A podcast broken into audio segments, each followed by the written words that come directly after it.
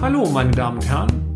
Herzlich willkommen zu unserem Mini-Podcast, bei dem wir betriebswirtschaftlichen Problemen mit einfachen und schnellen Erklärungen auf den Grund gehen. Ich darf mich kurz vorstellen. Mein Name ist Peter Scharf und ich nehme Sie nun mit auf eine kleine Reise durch die Welt der BWL. In einem der letzten Blogs habe ich wieder mal die Perspektive des Feuerwehrmannes oder genauer gesagt des Brandinspektors Peter Scharf eingenommen. Ich berichtete davon, wie vielfältig die Erfahrungen waren, die ich im Rahmen meiner Heißausbildung sammeln konnte. Es handelte sich hierbei, meine sehr verehrten Damen und Herren, um eine Übung, in der meine Kollegen und ich in voller Schutzkleidung in brennende Container geschickt wurden, um doch die richtige Brandbekämpfung zu trainieren. Es waren Erfahrungen, die ich nicht missen möchte und die ich sicherlich bald wiederholen werde. Wie immer die entscheidende Frage, was hat dies eigentlich mit Betriebswirtschaft zu tun? Der Erkenntnisgewinn. Wie oft glauben wir im Wirtschaftsleben, dass wir gegen alle Eventualitäten gut geschützt sind? Aber ist das wirklich so? Ich möchte Ihnen und Ihrem Unternehmen hiermit einmal einige Beispiele zur Gewissenserforschung geben. Beispiel 1. Haben Sie betriebliche Versicherungen für Ihr Unternehmen, wie beispielsweise Betriebshaftpflicht oder Betriebsunterbrechungsversicherung abgeschlossen? Prima. Aber ganz ehrlich, ist der Versicherungsschutz noch aktuell? Wann haben Sie denn letztmals diese Verträge prüfen lassen? Beispiel 2. Sie verfügen eine Kriegs über eine Kriegskasse, das heißt liquide Mittel, in Ihrem Unternehmen? Hervorragend. Aber haben Sie schon einmal die Cash-Reichweite dieser Mittel für Ihr Unternehmen geprüft? Wie lange halten die Mittel denn eigentlich in Zeit oder in Monaten ausgedrückt, bis Sie akute Zahlungsprobleme bekommen? Die Berechnung hierfür ist sehr, sehr einfach. Nehmen Sie einfach den Bestand an Barliquidität, beispielsweise Tagesgeldguthaben, und dividieren Sie diesen durch die monatlichen Fixkosten. Hierzu würde ich auch nicht ertragswirksame, aber liquiditätswirksame Positionen addieren, wie beispielsweise Umsatzsteuervorauszahlungen, Tilgungsleistung und so weiter. Sie erhalten dann die Anzahl der Monate als Ergebnis, die Ihre Liquidität rechnerisch reichen würde. Sind Sie erschrocken? Dies wundert uns nicht wirklich. Aber kein Problem, hier eine zweite Chance oder eine zweite Berechnungsbasis. Addieren Sie zu den liquiden Mitteln auch die freien Konkurrentlinien hinzu, die Ihrem Unternehmen zur Verfügung stehen und führen Sie dann die Berechnung erneut durch. Na, besser? Vermutlich schon. Aber Hand aufs Herz. Ist die Cache-Reichweite wirklich ausreichend? Wenn nein, dann, meine sehr geehrten Damen und Herren, besteht jetzt Handlungsbedarf. Beispiel 3.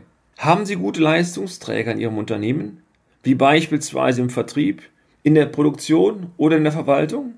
Klar, das gönnen wir Ihnen sehr.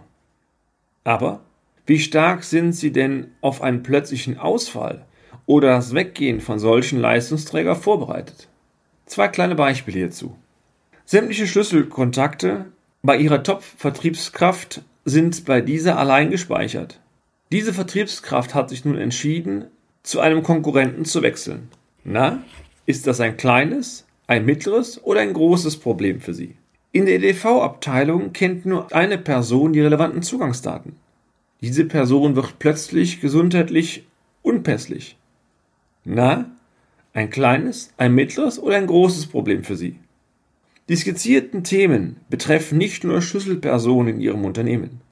Gleiches gilt natürlich auch für Unternehmensexterne, die Sie beauftragt haben.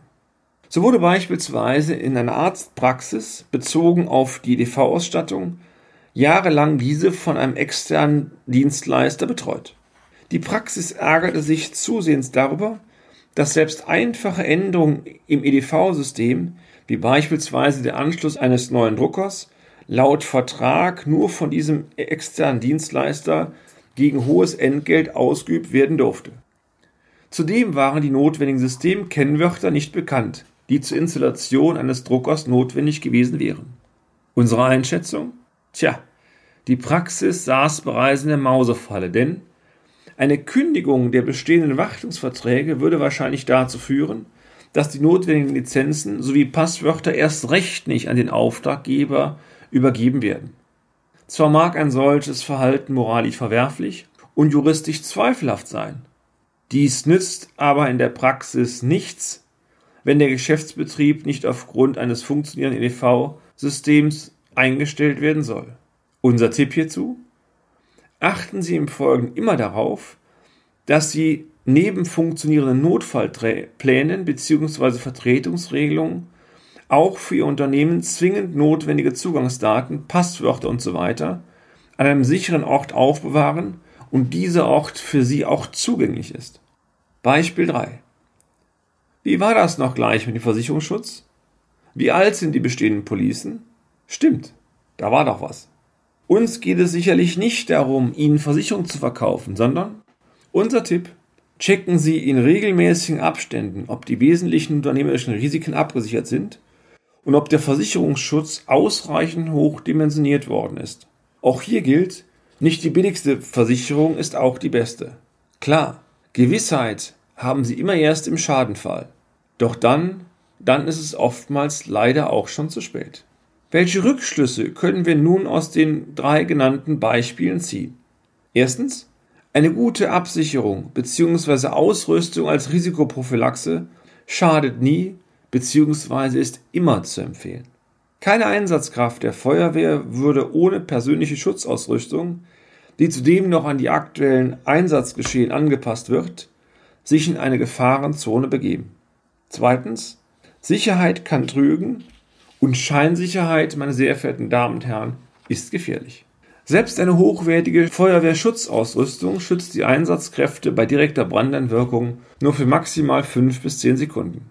Klopfen Sie daher für Ihr Unternehmen relevante Positionen auf die tatsächliche Schutzwirkung ab. Sorgen Sie beispielsweise dafür, dass die Liquiditätsreserven Ihres Unternehmens immer ausreichend groß bemessen sind sämtliche Schlüsselpositionen oder Funktionen durch Backup-Lösungen wie Vertretungsregelungen, alternative Maschinen oder beispielsweise externe Anbieter zumindest temporär aufgefangen werden können. Ich finde einmal mehr, Betriebswirtschaft und Feuerwehr haben viele Gemeinsamkeiten.